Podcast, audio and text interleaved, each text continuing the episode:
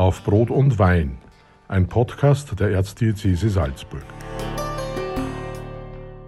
Liebe Hörerinnen und Hörer, herzlich willkommen zu unserer nächsten, zu unserer aktuellen Ausgabe des Podcasts Auf Brot und Wein. Ich sitze hier in der Nähe des Doms und mir gegenüber ist Dietmar Koesser. Er ist der Sakristeidirektor in unserer Bischofskirche. Lieber Dietmar, schön, dass du heute Zeit hast. Danke.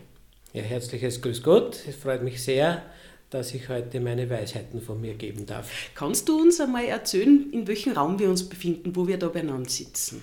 Wir sind im Kapitelhaus.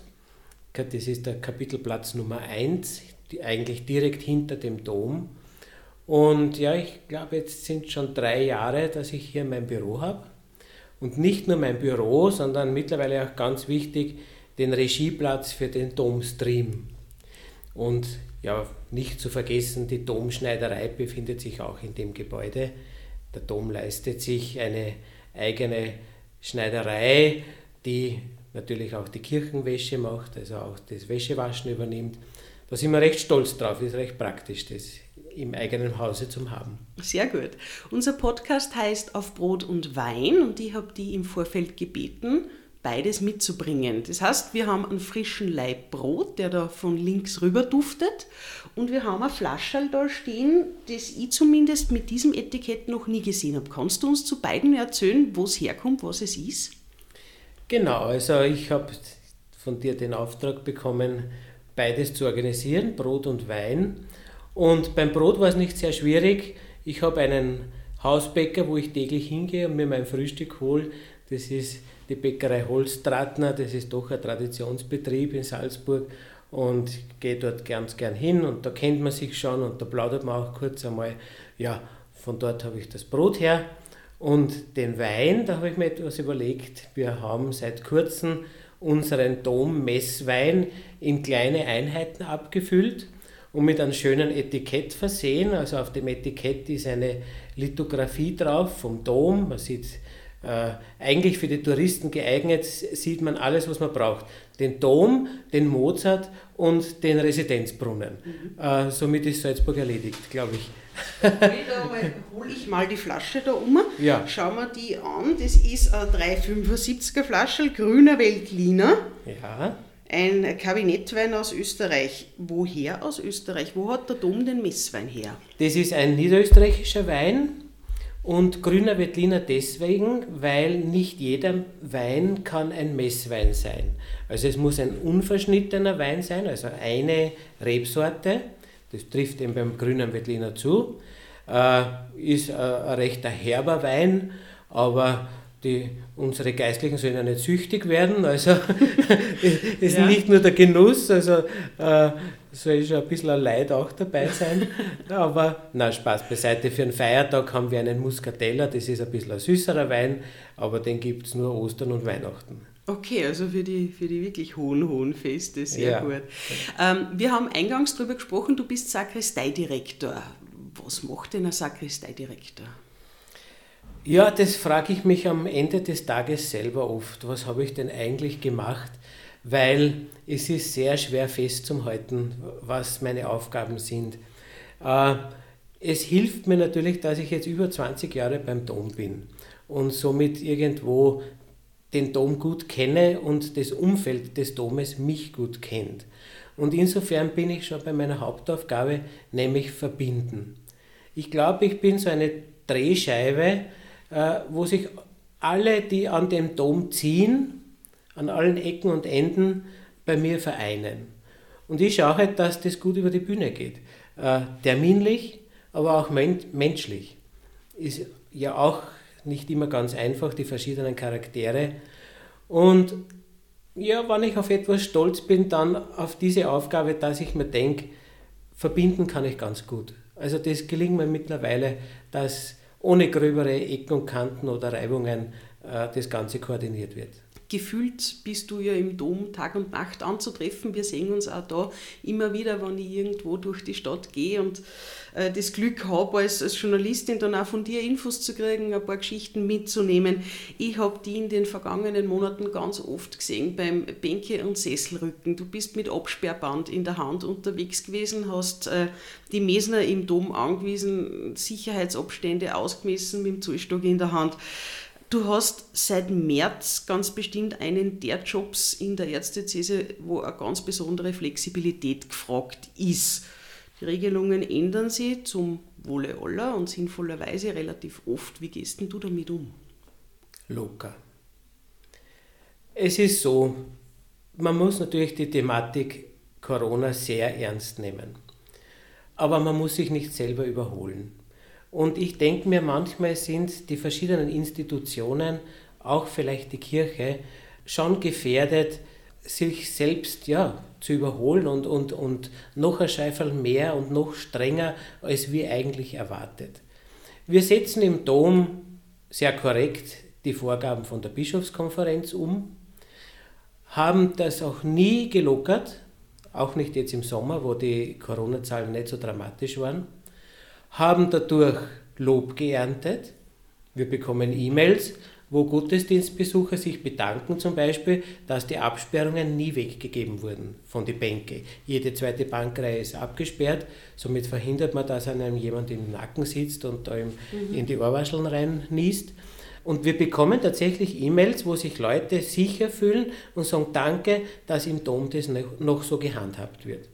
Wir haben einen Willkommensdienst beim Eingang, der da versucht zum Schauen, ja, Hände desinfizieren, wenn jemand keine Mundmaske mit hat, wird das ausgeteilt. Wir haben jetzt mittlerweile wieder das Weihwasser entfernt, wäre eigentlich erlaubt gewesen, aber es hat ein paar kritische Äußerungen gegeben. Naja, muss ja nicht sein, wir, brauchen nicht unnötig einen Wirbel provozieren. Weihwasser sind wieder ausgeleert und somit ist auch diese Diskussion vom Tisch. Was mache ich denn mit einem Weihwasser, wenn ich es aus dem Becken rausnehme? Das kann ich ja nicht einfach irgendwo hinschütten. Ja, ganz genau, das kommt ins Sakrarium. Was ist denn das? Was ist das Sakrarium? Das ist ein Loch, das ins Fundament des Domes oder der jeweiligen Kirche hineingeht und also so eine Art wie eine Gruft, aber natürlich in einem kleinen Format. Und da kann man sämtliche Flüssigkeiten die irgendwo einmal geweiht wurden, aber nicht mehr zur Weiterverwendung gedacht sind, kann man dort hineinschütten und das verflüchtigt sich dann im Fundament der jeweiligen Kirche.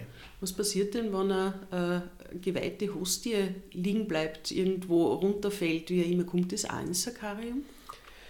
Geweihte Hostien, das kommt jetzt darauf an. Wenn ich Kommunionspender bin und mir fällt die Hostie hinunter, dann glaube ich die Hostie auf und nach der Kommunionspendung, wenn ich mich umdrehe und zurück zum Altar gehe, konsumiere ich die Hostie. Also soweit, glaube ich, bin ich fit genug und, und gesund genug, dass ich die Hostie vom Boden aufheben kann und selbst kommunizieren. Außerdem weißt du, wie gut der Boden vom Dom putzt ist. Naja, das, das ist natürlich ein Hauptargument.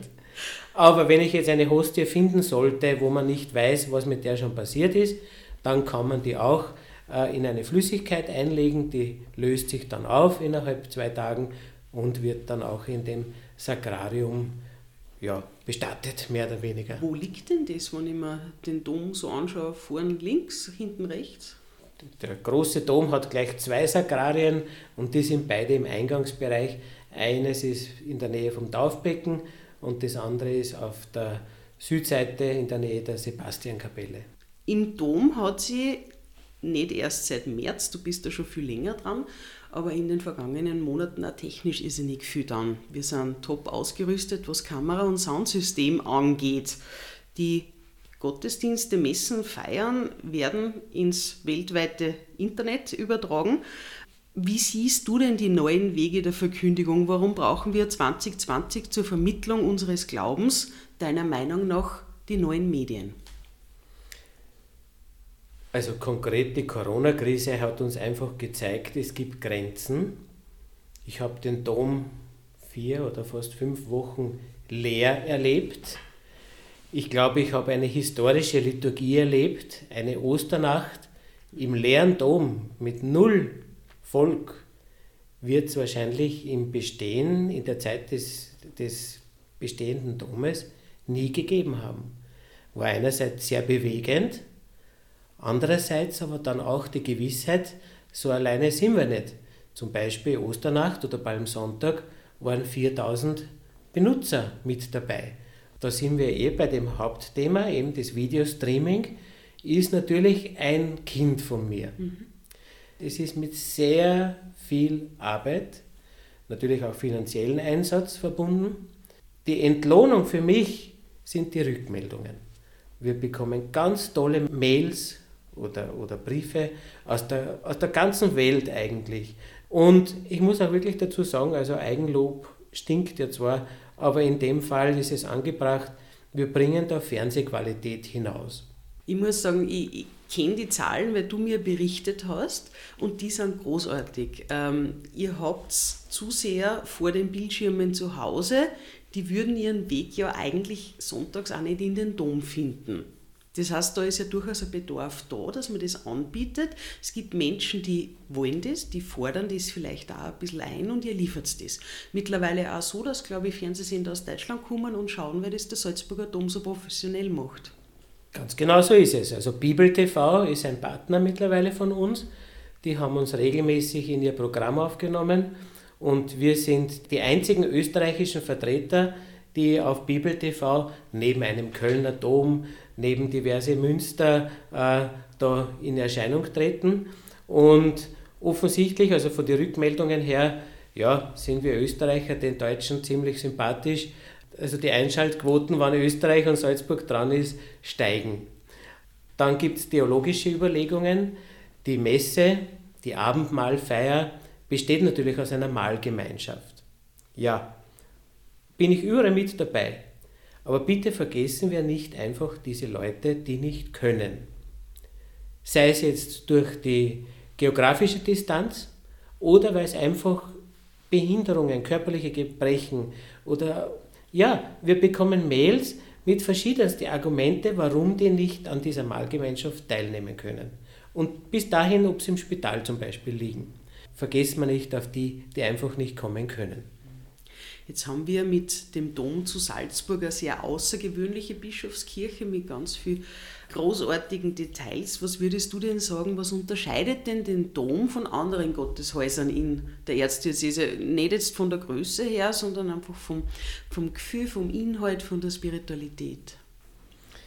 Naja, der Dom ist schon eine Zentralkirche, in dem Fall die Zentralkirche für die Diözese Salzburg mit dem Tiroler Anteil. Und insofern bildet der Dom auch ein bisschen ein silbernes Präsentierteller. Also was wir im Dom tun, das bleibt sicher nicht unbeobachtet. Und von dem her bin ich aber eigentlich recht stolz, weil ich empfinde die Liturgie im Dom als sehr ausgewogen. Jetzt nicht groß experimentierfreudig, aber dafür konstant und ja, man weiß, was einem erwartet. Eine regelmäßige Liturgie in einem halbwegs üblichen Ritus kann sein wie ein Urlaub, den ich schon einmal an dem gleichen Ort erlebt habe. Wenn ich auf Urlaub fahre und den Ort dort kenne, bin ich sofort mittendrin. Wenn ich in eine Messe gehe, wo eine Liturgie gefeiert wird, die halbwegs dem entspricht, das, das üblich ist und das man kennt, ist man von Beginn weg drinnen und kann sich voll auf diese Liturgie einlassen. Und da bin ich eigentlich recht stolz, dass der Dom nicht besondere extreme Seiten, sei es jetzt ganz links oder ganz rechts, ganz konservativ oder ganz liberal, äh, sondern wirklich so eine goldene Mitte einnimmt. Ich habe aus der Zeit, als du Obermesner gewesen bist, von dir und deinen Kollegen ganz viele Geschichten gehört, die ihr im Dom so erlebt, in eurem Mesnerdienst. Wenn du dir ein bisschen zurückerinnerst an die Zeit, als du selbst noch hauptsächlich mit dem Mesnen beschäftigt warst. Was sind denn da so die Herausforderungen und die Geschichten, die man tagtäglich erlebt? Ich sage einmal als Stichwort das Taschentuch im hinterletzten Winkel. ja, es ist halt so, dass natürlich durch den extremen Tourismus, der natürlich jetzt in dem Corona-Jahr ja nicht vergleichbar ist mit den Vorgängerjahren, unterliegt der Dom natürlich eigene Gesetze, die keine Pfarre wahrscheinlich nachvollziehen kann, weil halt, es ist ein Hotspot. Ja. Jeder, der Salzburg besucht, wird wahrscheinlich auf die Fotos vorher schon die Festung gesehen haben und natürlich auch den Dom und dort will man hin. Und dieses Bestreben ist ja grundsätzlich auch nicht schlecht und wir freuen uns ja auch, wenn die Leute den Dom besuchen. Es hat jetzt nichts Schlimmeres gegeben, als diese vier, fünf Wochen den Dom leer zu erleben. Die Tore waren zwar offen, weil wir gesagt haben, die Leute sollen wohin gehen können, sollen wo beten können, aber es sind über den Tag, ja, wenn es zehn Leute waren zusammengezählt, war das viel, mhm. wo wir sonst ja, ein paar tausend drinnen haben am Tag. Und da sind wir auch drauf gekommen, wie wichtig uns eigentlich dieser Betrieb ist und diese Leute sind. Weil gefallen hat uns alle und alle, die gegen den Tourismus schimpfen. Aber zufrieden waren wir mit dieser Situation nicht, mit dem leeren Dom. Es war eine sehr verlassene Angelegenheit. Und insofern waren wir dann froh, wie es im Sommer wieder ein bisschen losgegangen ist. Grundsätzlich muss ich sagen, ich bin sehr stolz, am Dom zu arbeiten. Und ich bin auch stolz in dem ganzen Betrieb, alles was dazugehört, dass vor dem Dom der Jedermann spielt, dass zu Weihnachten ein riesengroßer Christkindlmarkt da stattfindet. Ja, es ist Kommerz, aber wir haben auch Auszeichnungen, einer der schönsten Christkindlmärkte zu sein. Und in dem Umfeld zu arbeiten, ja, beflügelt mich und macht mich stolz da nimmt man das auch mit. Dass die Menschen, die vielleicht eher als Touristen und mit ein bisschen dem kunsthistorischen Blick durch den Dom gehen oder einfach einmal um zu schauen, weil es noch nie von ihnen gesehen hat, nimmt man in Kauf, dass die halt vielleicht nicht so die ganz großartigen Verhaltensmuster an den Tag legen und nimmt das einfach mit und, und räumt dann die Sachen weg, die vielleicht am Ende des Tages liegen geblieben sind. Ja, mich haben die Jahre am Dom gnädiger gemacht. Natürlich war ich auch am Anfang einer, der entsetzt war, wann jemand hereingekommen ist, der nicht so gekleidet war, wie wir es kirchlich kennen. Oder wann jemand hereingekommen ist mit dem Eissternitzel in der Hand. Wenn man sich aber dann einlässt auf die verschiedenen Vorkommnisse, wird man viel gnädiger. Was passiert denn selber, wenn man auf Urlaub ist? Es hat 35 Grad. Man ist wo in Spanien und, und stolpert wo in eine Kirche hinein.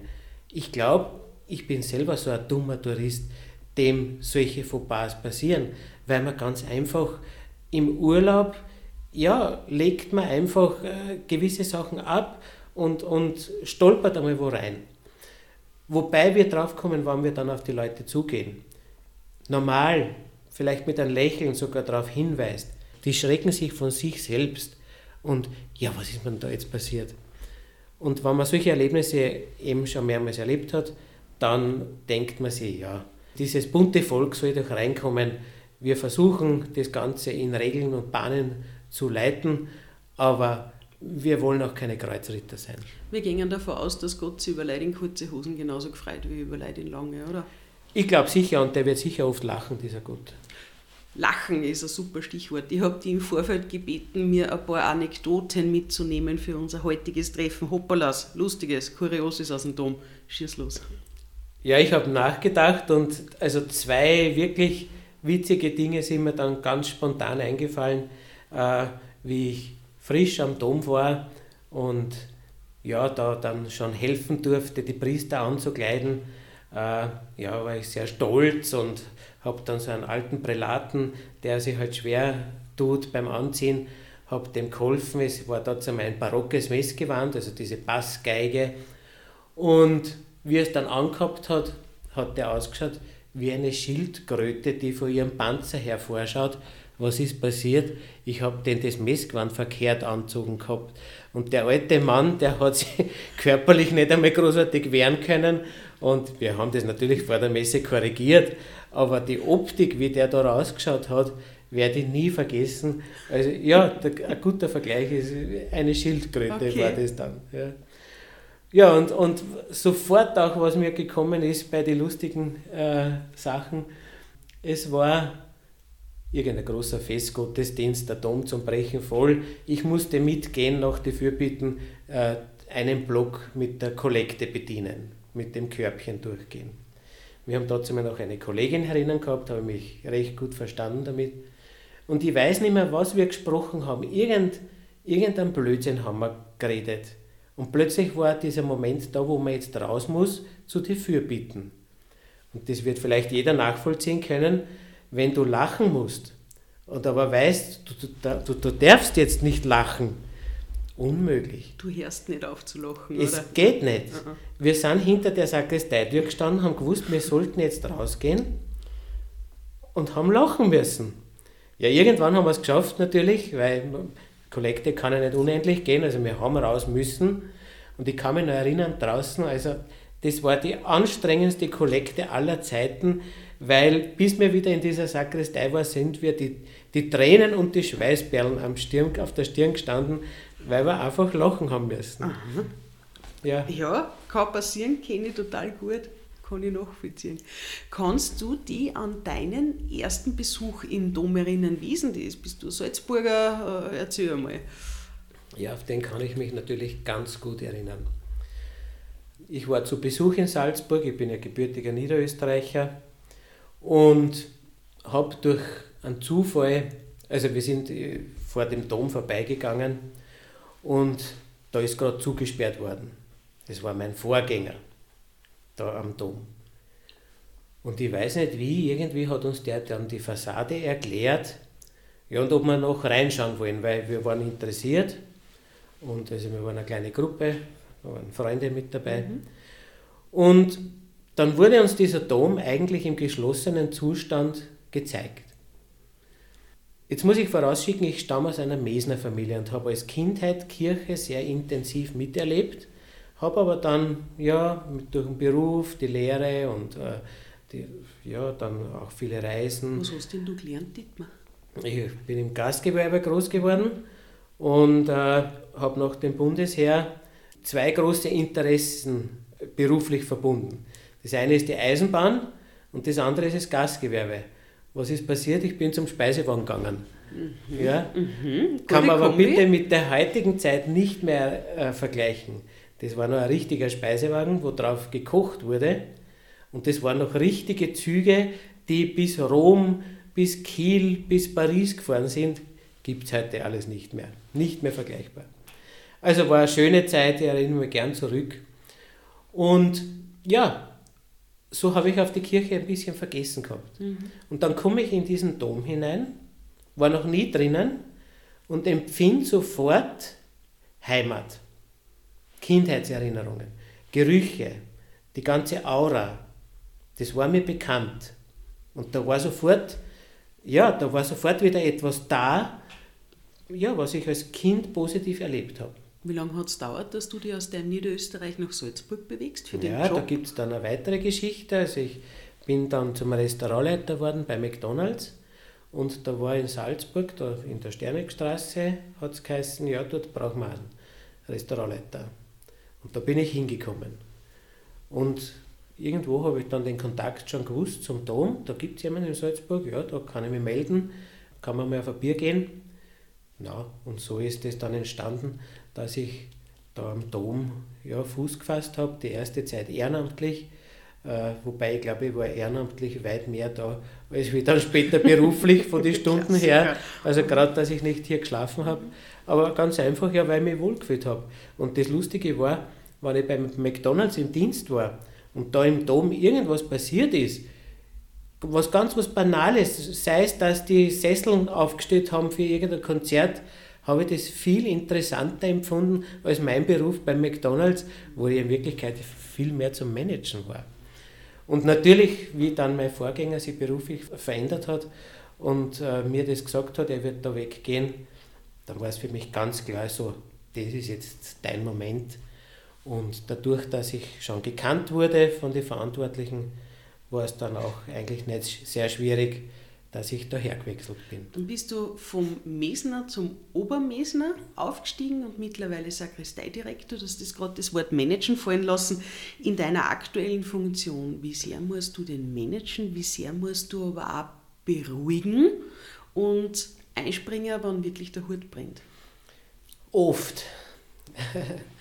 Also es ist so, dass ich aus dem Mesner Geschehen eigentlich ganz herausgenommen bin. Mittlerweile ist meine Tätigkeit wirklich eine Bürotätigkeit geworden, wobei ich da in meinem Büro sämtliche Kameras vom Dom habe. Also ich bin mit meinem rechten Auge immer im Dom, aber jetzt nicht um die Kollegen zu kontrollieren, sondern es ist oft, dass mir dann etwas auffällt, dann rufe ich schnell einmal an und sage, schaut einmal dort, da ist jemand über Absperrung mhm. gestiegen mhm. oder da macht jeder diesen oder jenen Blödsinn.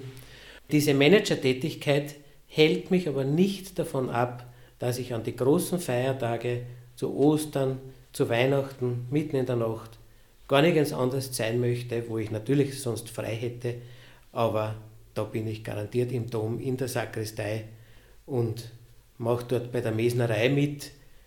Ja, wenn ich das nicht tun würde, dann würde mir etwas Wesentliches mhm. an meiner Arbeit fehlen. Jetzt hast du mit dem Dom einen Ort, wo es schon sehr oft ordentlich wuselt, wo viel los ist. Vielleicht nicht unbedingt jetzt in der Corona-Zeit, aber davor und ganz bestimmt danach auch wieder. Ist der Dom für dich ein Ort, wo Gott trotzdem spürbar ist? Absolut.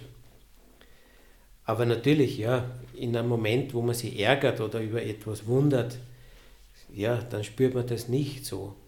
Aber es gibt Momente im Dom, sei es, wenn er ganz leer ist und zugesperrt ist und man alleine durchgeht, oder sei es, wenn ein großer Feiertag ist und er zum Brechen voll ist, äh, alle Sitzplätze be belegt sind und äh, diese weihrauchgeschwängerte Luft drinnen steht, beide Momente sind magisch. Mhm.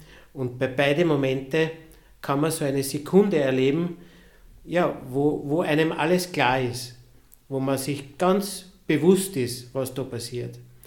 Und ich glaube, diese Momente, das sind diese Gottesbegegnungen. Jetzt habe ich im Vorfeld mir ein bisschen umgehorcht bei Menschen, die dich kennen und die haben mir gesagt, du bist ein sehr begeisterter Pilger. Wo gibt es denn für die Orte außerhalb vom Dom zu Salzburg, wo du Gott ganz stark spürst? Naja, das Pilgern, das ist schon etwas Besonderes. Vor drei Jahren bin ich ins kalte Wasser gesprungen und bin den großen Jakobsweg gegangen. Also wirklich die 800 Kilometer, die gleichen Kilometer, die auch unser Erzbischof schon beschritten hat. Und das kann man aber schwer wiedergeben, das muss man erleben. Mhm. So ein Jakobsweg, das Gehen überhaupt, äh, das Meditative in diese Situationen, da, da kommt einen schon alles hoch, sei es negativ, aber sei es auch positiv. Und auch dort erlebt man dann ja, Momente oder Sekunden, wo einem keine Fragen mehr offen bleiben, wo einem für so Bruchteile eines Moments alles ganz klar ist. Und das kann man aber schwer beschreiben. Das, das kann sein in der schönsten Natur, im schönsten Sonnenaufgang, aber auch äh, mitten in der Herberge zwischen 50 andere, irgendwo in einem Bett, wo man, wo man äh, links und rechts jemand hat, der da die, die Nacht durchschnarcht. Äh, auch dort habe ich erlebt, geistige Momente, ja, die einfach großartig waren. Jetzt erlebst du in deinem Job Kardinäle und Bischöfe, die hohe Politik und andere prominente Frauen und Männer. Zum Abschluss würde dich da auch noch fragen, gibt es denn da noch lustige Episoden, an die du dich erinnerst im Zusammenhang mit dem Dom?